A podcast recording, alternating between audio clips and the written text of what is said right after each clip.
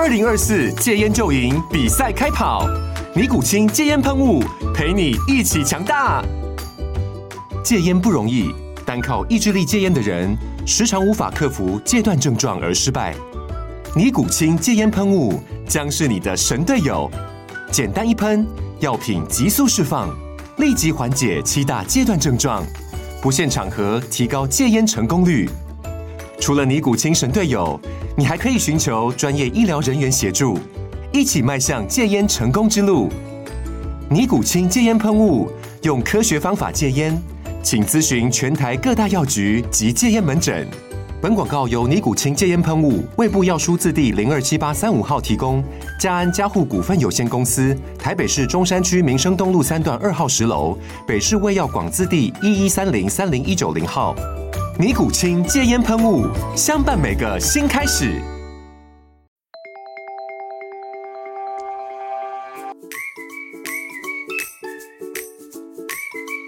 大家好，欢迎来到工程师的商学院。我是王同学，我是郭老师。老师啊，我常常在想哈，哦，如果说我们一间工厂啊，底下已经有很好的，比如说机器设备。很好的大小 PM，然后底下人都各司其职的话，那请问一下，一间工厂的厂长到底要做什么？他是不是一个摆好看的职位而已？这样感觉好像攻击到很多人这样子。那我就问一句，哎，是不是很多的厂长都是用来酬庸的？嗯，这句话好像有讲到我，因为我本身呢就是当过厂长的，是，而且呢，我也认为呢，厂长是。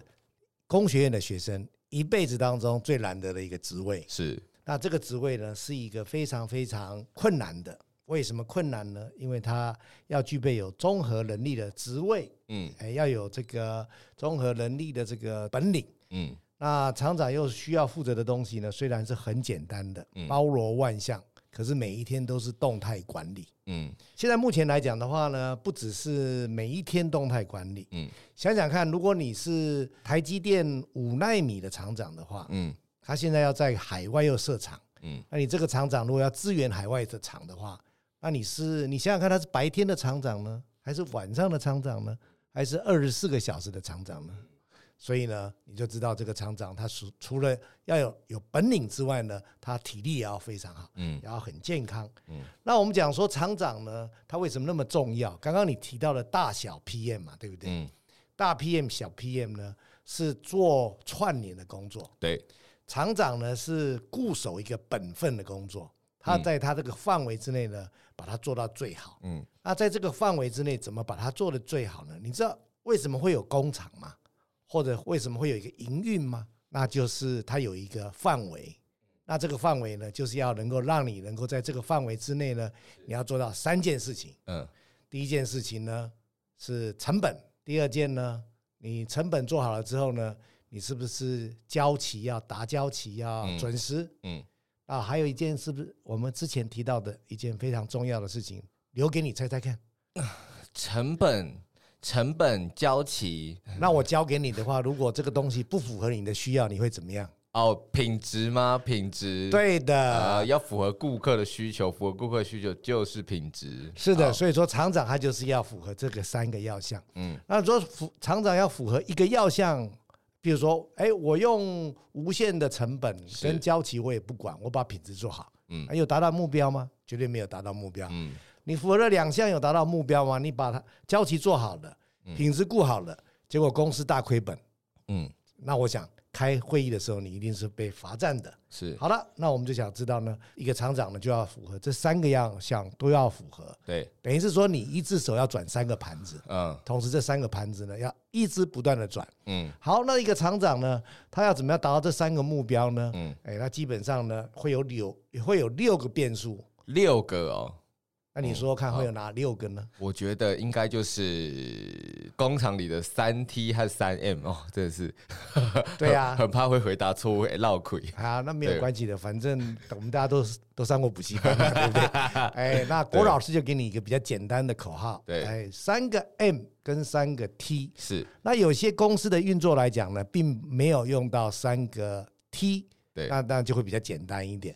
但大部分在台湾的复杂的公司来说的话，大家都大部分都会有三个 T。嗯，那我那我们来讲，稍微复习一下，三个 T 是什么？是哪三个 T 呢？第一个呢就是热量传递 （heat transfer）。对，第二个 T 呢、嗯、就是叫做质量传递。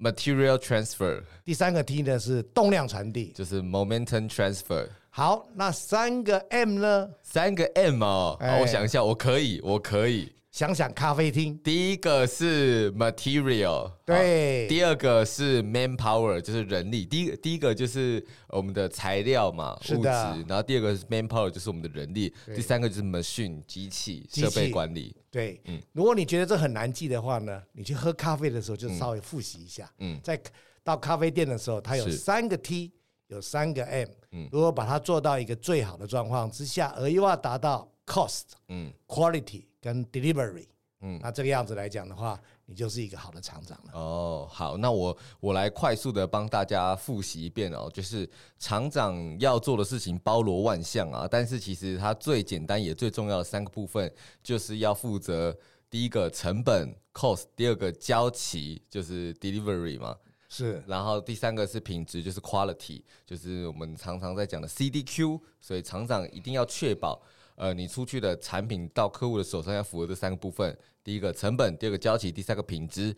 那控制这三个呢，呃的变数啊，就会有六个东西需要管理哦。那我们就会讲说所谓的三 T 跟三 M 嘛。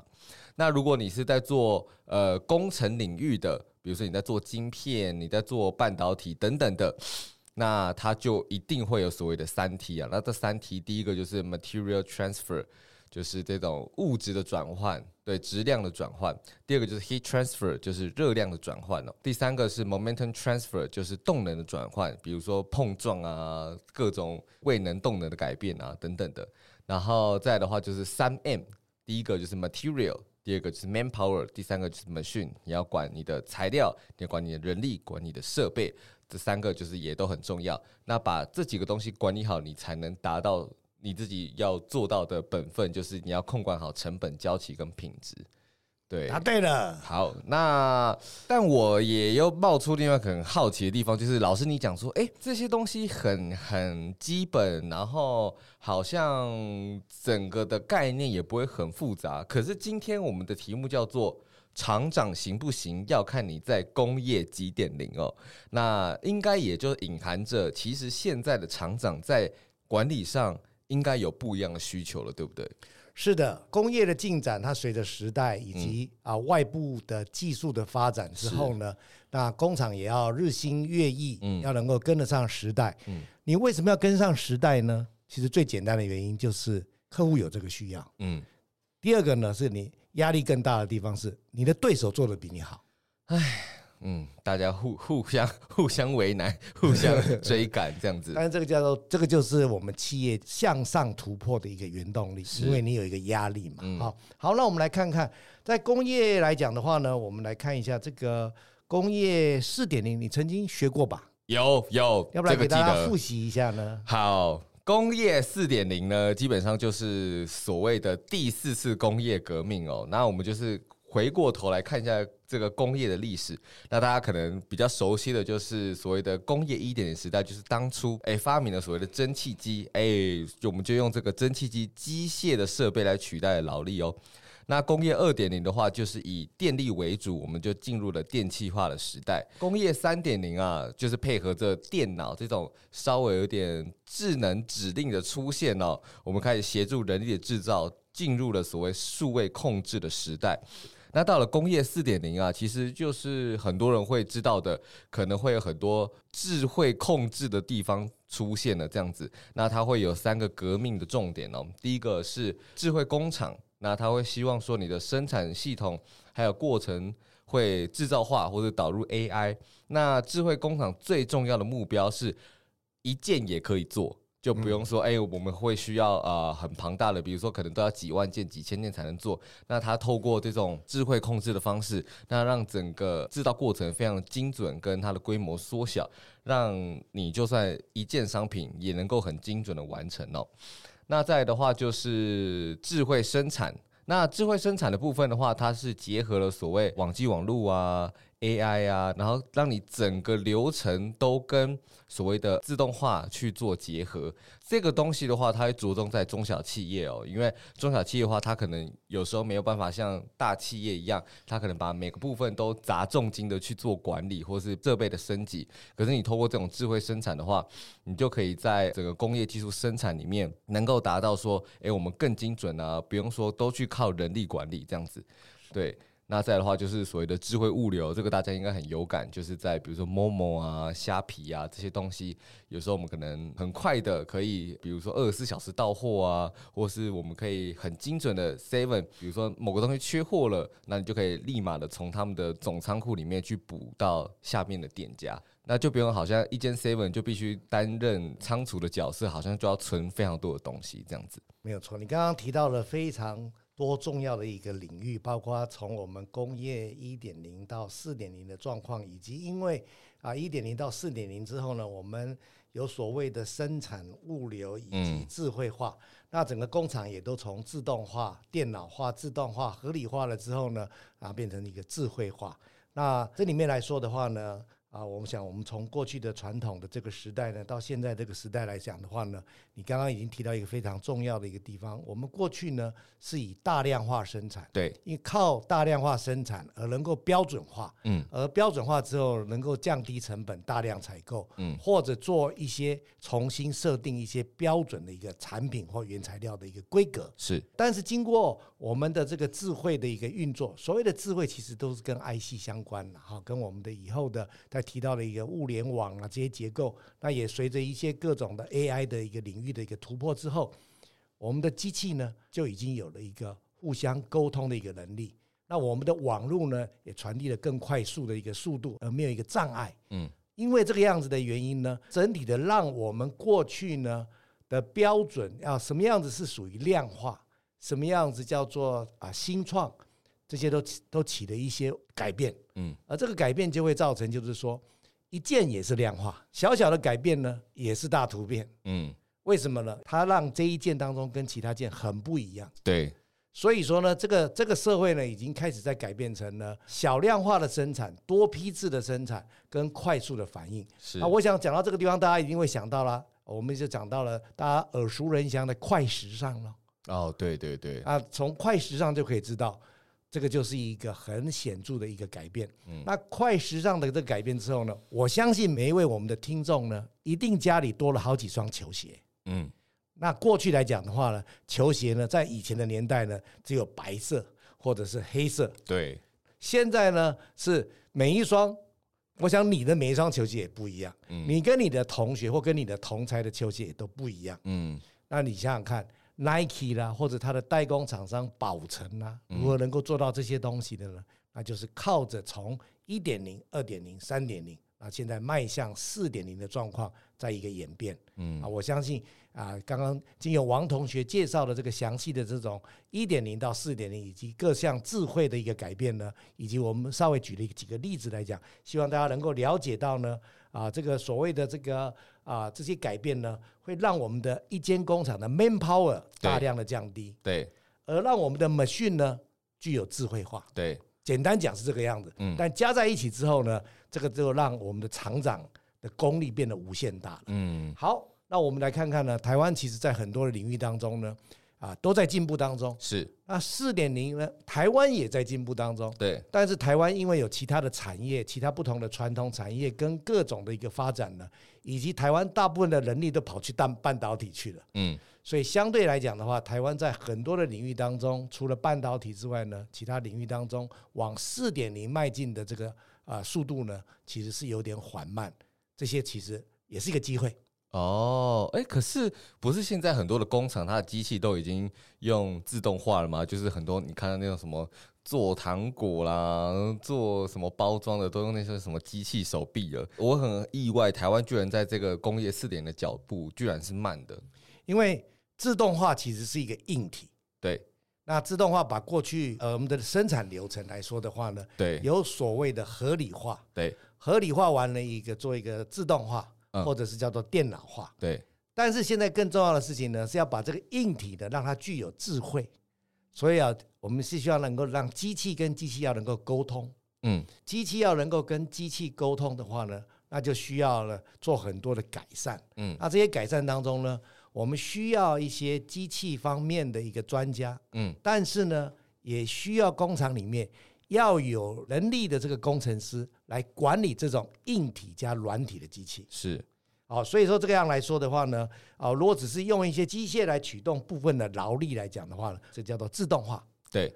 但是真的需要来到四点零的话呢，是我们的机械呢是能够做厂里面的沟通，以及我们的机械呢能够跟供应商沟通，嗯，而且我们的机械呢能够跟客户沟通，嗯，那你想想看，这个样子的范围是不是让工厂跟厂长的范围就扩大出去了？哦，就是它本身不能只是取代劳力，它可能就是也要做一些资料的收集啊、数据的呈现，然后让我们在管理上面更方便，或是。或是那个客户直接可以从这个机器设备上面看到我要的数据，或是能够监控这样。对，不只是传导跟监控，而是看到了这个之后，他会有反应。嗯，了解。因为他已经知道，看到这样来讲的话，它的标准的 SOP 是什么？嗯，譬如说，我举个例子来讲哈，Seven Eleven 的店，它的库存水位到达某一个程度的时候，嗯，我们的店员不需要去跟总公司说。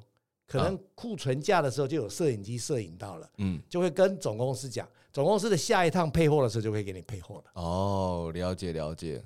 那店员可能就不知道，哎，我也没有叫货啊。对，你不用叫货，嗯，是你的货仓里面的货叫我来送货的。了解了解。因为他说他已经是最底层了，嗯，就不是说你只是好像啊，以前是人搬货，然后现在变成机器搬货，好像就好像自己就是是工业四点零，或者说一个很很智慧仓储这样子，它是要机器主动的去监控，甚至你人在里面缺席也没有关系。哎，对的，嗯，所以其实大部分来讲的话，我们讲说这个人缺席来讲，基本上叫无人化的工厂，嗯，无人化的工厂其实还只是三点零而已，嗯，其实四点零我们刚刚一而再再而三的讲了一个非常重要的是，它有智慧性的一个管控跟反应。工业四点零的话，它应该也很注重的话，就是你。人跟机器互动的那个安全性，还有那个你们之间要怎么样让彼此更方便吗？就是他必须要成为他的人的左右手，而且必须要好操控这样子。是的，嗯，而且我相信呢，在未来来讲的话呢，因为我们现在最近好几个热门的这个话题在讲到所谓生成式的机器的这个发展，对，ChatGPT 的这个发展，我相信以后会带动整个四点零。从三点零往四点零移动的速度会比想象中快非常的多。嗯，了解了解。那之前啊，在学校里面有读到工业四点零的时候，其实我也是有稍微记得美国跟中国的状况啦。就是说，因为美国那个时候他在工业四点零的时候，是因为刚好二零零八年爆发金融海啸嘛。那他们那时候就觉得说啊，这种虚拟经济跟实体经济好像有严重的脱节了。那因为之前传统的美国制造业，它为了追求利润啊，所以它。大量的压低成本，而且将制造厂一直往外移，所以其实国内就缺少了很多就业的机会哦。那因应金融海啸，还有这种过去美国制造业外移的状况哦。那二零一一年，美国政府它就是大力推动了制造业要回国，大家要赶快回来这样子，然后奖励企业在国内设厂，去增加他们的就业机会，去改善他们的状况哦。那因为他们知道说，美国的人力比你去外移。的那些国家人力还昂贵许多，所以他们就会说：“诶，那我们必须让我们自己本土的制造业，必须将人力用在更有价值的地方，而不只是去，比如说搬搬货啊，比如说做一些基本的操作。”所以他们就导入了所谓的工业四点零，就是我们让你们回来，但是我们去做更有价值的事情，这样子。那再来，我们看中国。那中国它就是在二零一五年推动了所谓“中国制造二零二五”，他们就结合了民间的力量，希望在未来十年的时候可以掌握这种制造技术的关键啊，去结合所谓的网络啊、智慧 AI 啊等等的。其实我们看到那种阿里巴巴等等的企业，或是小米啊，其实他们都很配合政府的政策，在做这方面的前进啊。那因为中国的幅员广阔，其实他们还有很多的工厂停留在所谓工业三点零，甚至工业二点零的阶段啊。可是他们其实前面的工厂其实是跑非常快的，没有错。也就因为这样子的互相的竞争呢，啊，因为速度越来越快之后，这个之后呢，哎，就开始产生了。我们大家现在就知道所谓的地缘政治呢，开始就跟这个有关系了，就开始就有一些。比较大的国家 希望另外一个国家呢发展的速度慢一点。哦，我之前也有看到台湾也有一些工厂，他在报道这种很很智慧化的东西，尤其是针对这种传统产业转型的部分哦。那我那时候看到的例子叫做一间叫做宏远的纺织大厂啊，对，那这间纺织业龙头啊，它因为这个转型。二零一六年的时候，就创造了超过八十亿的营收哦。那这间纺织大厂宏远，它成立在一九八八年，它是远东集团旗下的纺织大厂哦。那它的客户可能就包含了大家所熟知的 H&M 啊。Zara、Nike 啊、North Face 啊等等的，它基本上每年就服务超过三百个品牌哦，那提供这种高机能、防水、防风的科技布料哦。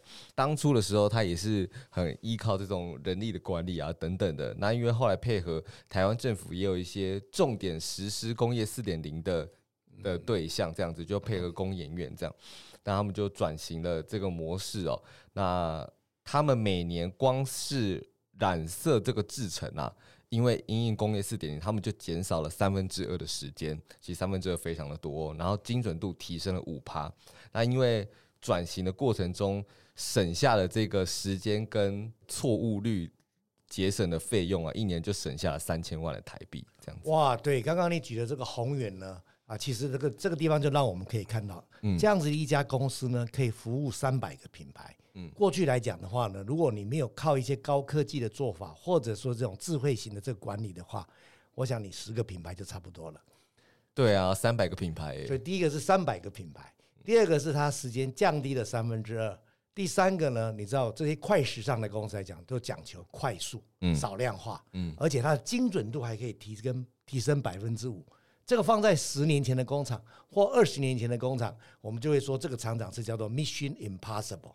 嗯，哎，不可能的任务。嗯，哎，但是现在来讲的话呢，这叫做 mission very possible。好，我觉得，我觉得其实很多可能在业界的的工厂，他其实也知道说自己需要转型，可是他可能没有在听工程师的商学院，所以他不晓得该如何转换这样的思维。老师，如果对于说现在已经有踏入职场，或是已经有在业界担任职位的工程师们，甚至高阶主管们，他们可以透过哪些方式让自己去做工业四点零的转型，或是思维的改变呢？好，我想要要往工业四点零移动的话呢，我想第一点呢，就是说，假设你是二点零的话，千万不要往四点零走，一定要按部就班。要二点零、三点零、四点零。对，而且当中当中来讲的话，在台湾的工业里，其实还有分的蛮细的。譬如说，你是二点五、二点六、二点七、三点零、三点一、三点二，那我的建议是一定要按部就班。嗯。第二呢？你工欲善其事，必先利其器喽。是，所以你一定要能够得到公司的这个认同、认可，要得到公司里面愿意在硬体上面的一个资源的支持。那这个工业四点零呢，是一个高科技跟通讯科技技术的一个结合。对，那所谓的高科技，也就有所谓的硬体跟软体。那我们都知道，硬体的人才跟软体的人才，这个在我们的大学教育开始，其实都是不同部门的。对，你记得吗？硬体是念什么科系的？硬体是念机械系的，是吗？那软体呢？软体是念资工系的。那这两个的部门的人，这两个人的的人在大学时代是在同一个地方上课吗？不，不一样。一个是像台大的话，就是放在电资学院里面嘛，然后机械系的话，可能就会放在工学院里面。对，那还有一些硬体的部分，也有可能是属于在在电脑部门的硬体，也有一些硬体，嗯、但基本上来讲。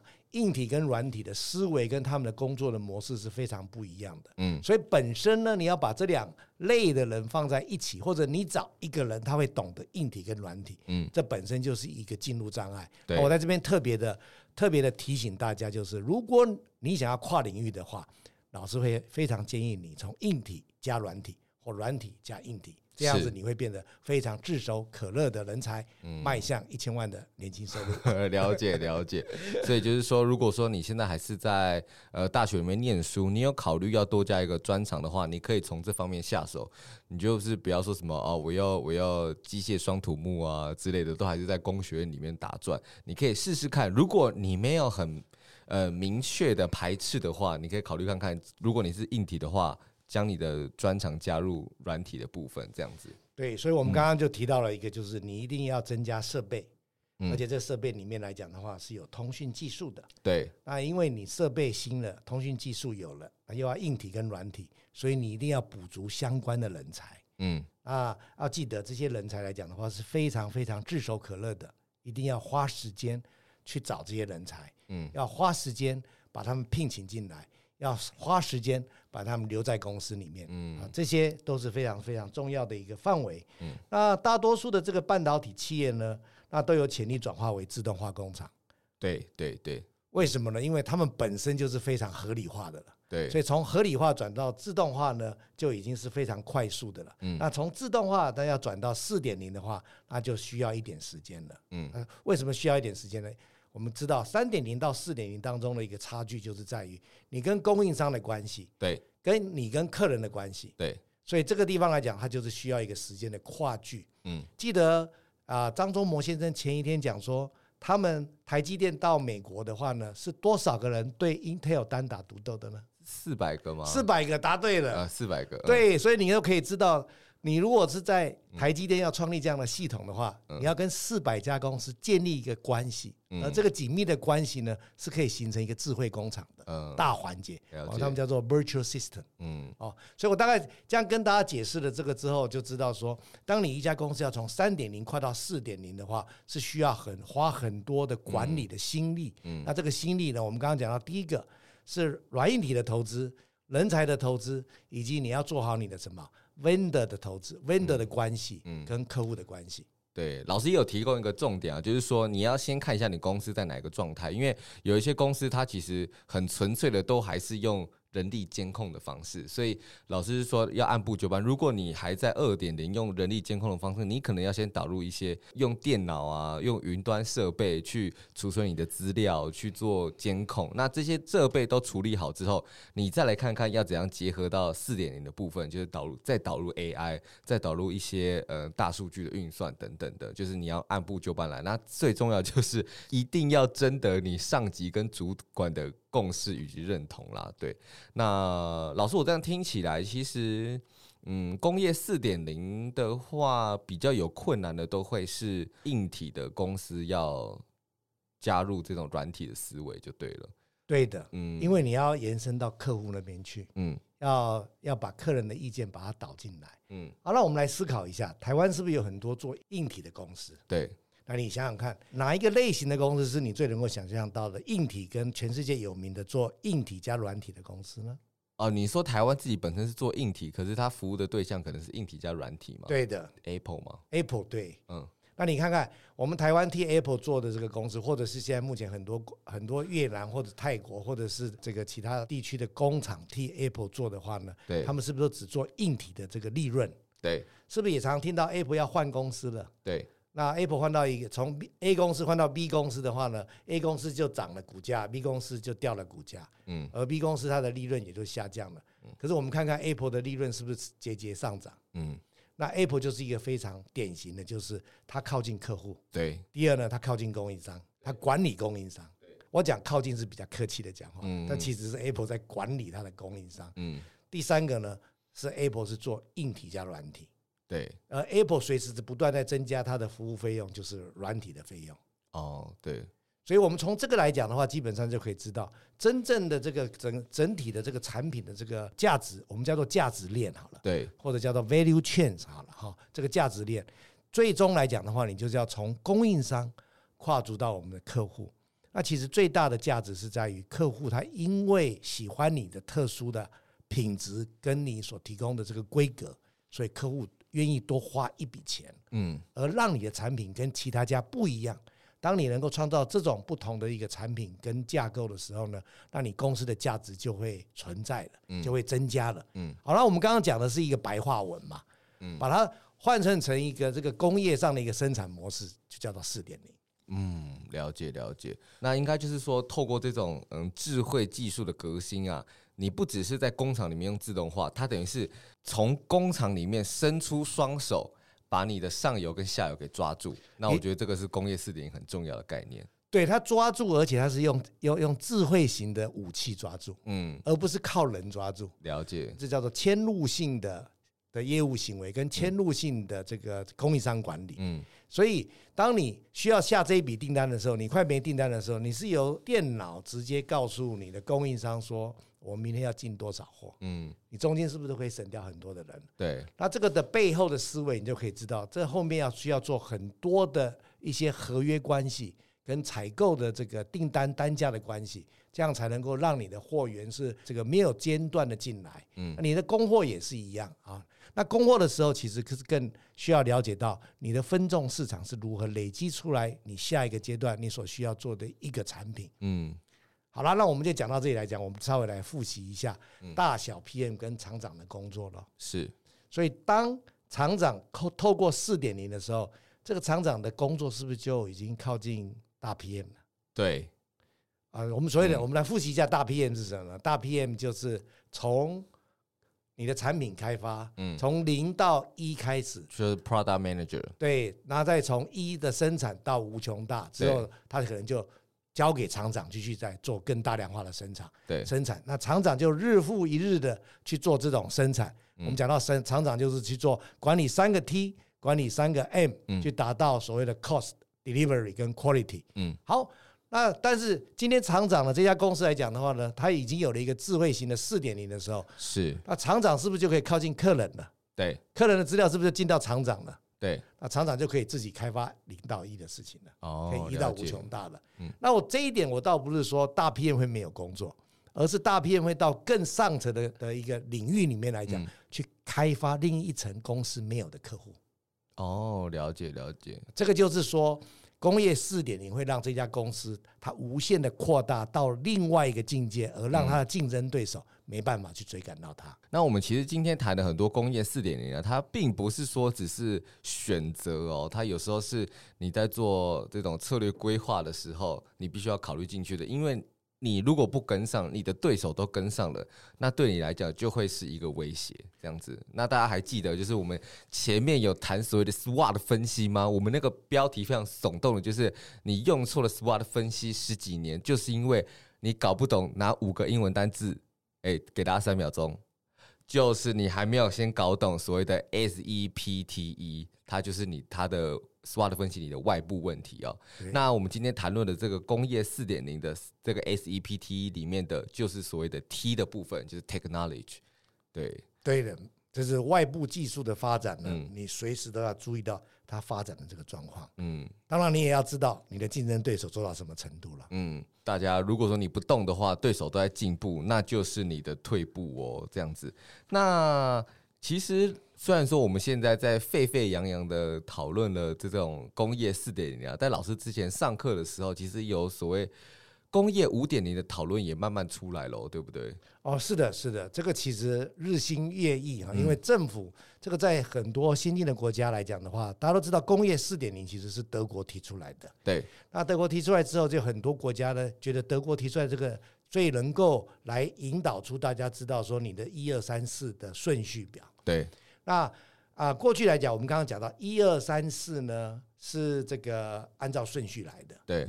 那现在的提出来的这个五点零呢，是考虑到人文还有环境的永续嘛？环境的环境的永续，答对了，没有错。那我们就是要知道说，当我们已经做到一个工业的极致化、生产的极致化之后，就要考虑到一些人文跟啊环境的永续。那所以就提出来了一个五点零。嗯，那五点零跟四点零，其实你如果做到三点零的话，其实也可以达到五点零。嗯，可是我们刚刚提到了，你如果是做到二点零的话，不要一下子跳到四四点零。嗯，因为你要先经过三才能到四。嗯，所以这一点我稍微做一个解释。了解。所以四跟五呢是可以并行的，它是不违背的。五点零比较像是它。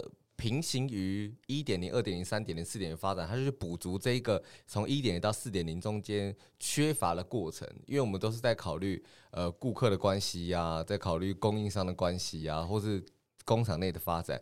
可是他这次把整个思考的版图扩大，扩展到你整个呃人文社会或是环境里面，因为你这个工厂的发展一定要把环境跟社会考虑进去。因为如果社会动荡，或是这个环境改变的话，你这个工厂也存活不下去。对的，对。那他们这个，我记得之前他们很大量讨论的原因，刚好就是在这一波疫情还有乌克兰战争，然后他们就会考虑说，哇，那我们一间工厂的存续必须要跟这种政治啊、环境生态去做结合，才能达到一个更永久的发展。对的，没有错的。所以说啊，基本上来讲的话呢，啊，五点零大大概跟。另外一另外一个另外一个管道里面所提倡的叫做 ESG 呢，它就不谋而合。在这个时间，当大家都知道，也可能是新的一代更了解到说，我们需要注意到环境的问题、社会的问题，以及呢一些公司治理的问题，来避免一些啊弊端的发生。哦，所以 ESG 三个字分别是什么？ESG 的第一个字呢，就是我们的环境。嗯、environment 啊，environment，哎呀，那环境当然有很多的一很很多的区块了哈。那、嗯、那整当然整个地球现在大家都知道，我们就是不希望排碳增加我们的温度。对，所以有所谓的两度 C 啊，这个从美国前副总统高尔开始大力提倡之后，那有很多相关的一个一个一个法规规定或开会。对啊，那我想我们在这个地方就不再讲讲它的细节，但是基本上大家知道，这是我们大家所注意到的环境的问题。温度的问题啊，以及各种冷热温差所造成的自然灾害的一个状况。我刚刚讲的自然灾害，其实现在也都很多人都认为是人为的灾害了。嗯，这个边界就是大家在思考的过程，这样子。对，那社会的问题，当然基本上来讲的话，社会的问题其实蛮多样性的哈。这社会的问题，S 就是 social 嘛，social 对。那社会的问题，当然第一个最大的问题就是男生女生了。哦，性别，性别。但是我。我们在之前我有跟大家有说过了，我们的化工产业来讲，过去很少出现的女性的厂长，嗯，在台湾也看到了很多优秀的女性厂长了，嗯。那啊、呃，当然，我们跨国级的跨国跨国级的公司来讲的话，他们在生产的运作上来讲的话，就会碰到不同的宗教，哦，不同的啊肤色，嗯，不同的种族，不同的语言，嗯。那不同的生活习惯，对，那这个东西来讲，我们要予以予以尊重，嗯、或者不同的饮食习惯，嗯，这其实都有蛮多很多细节的东西。是，那这一方面来讲的话呢，我自己个人的感受呢，是我们台湾的公司呢是非常重视这个区块的。嗯，比起相对来讲的话，很多跨国级公司来讲的话，台湾的企业主呢，其实对这方面来说的话呢，是抱着开怀的心跟开放的心呢、嗯、来做这样的安排的。嗯，就是要保持着开放的心，但是其实，在公司很多的活动里面是要非常中性化的。因为我记得老师之前有讲说过，你你的公司之前有一些人在签署信件的时候。我记得好像有些人会写 God bless you 嘛，嗯，是的，然后老师就会建议把它改掉，这样子。对的，因为有一些人他并并不知道 God bless you 是什么意思。对啊、哦，那那也有一些人也可能会讲了，会会比较多谈一些其他的这个宗教的法则啦。嗯，那我们基本上都会尽可能让他所占的比例是渐渐把它稀释掉。对，我们也不会一下子就说你这样做是不好的或是错的，嗯，但我们会知道说你占的比例不要超过太大的比例，嗯，或者对方听到了不舒服的时候，你就应该要要停止了，嗯。啊，其实，在公司运作的话，基本上有一个很重要的准则是你不能够让人家不舒服，嗯，包括称赞用语，嗯，如果你称赞别人，你自己觉得在称赞别人，可是别人就是不喜欢你称赞他，嗯，那你就不要称赞他了。了解了解，大家会觉得说哦，怎么那么古猫或者怎么样？可是，一间公司，当你来到非常多人的时候，你真的是没有办法去预测说你到底会碰到怎样的人。那我们就是让一切回归到中性化。那你在面对不同样的生活背景，甚至不同国籍的人的时候，你就可以去避免很大的踩雷。是的，对。那第三个字呢，叫做治理，government。对，governance。嗯，governance，它是它是一个治理。那什么叫治理？治理跟管理有什么不一样？管理就是由某一个上层的人设定了某一些规范 SOP，management 对 management 对不对？对，然后来管理底下的人。那你就知道公司里有一群的人，他们是治理管理定义的人。对，那这一群人怎么办呢？这一群人叫做治理。嗯，这一群人自己要有自治，自治的道理。那这一群人是谁呢？就是公司里面最上层的人。对，这最上层的人就包括啊，是主要的股东或者董事。或者是 CEO，或者是 Chairman，啊，这些人来讲，他握有公司的绝对权力，所以呢，像越来越多的的这个外部的投资公司就要求一家公司呢要有治理的规范，嗯，那这些治理的规范就是规范这些上层的人员，他们在行为准则，在各种重要的 SOP 当中，也要有形成一些管理的 SOP。那针对这些范围来讲，我们叫做治理。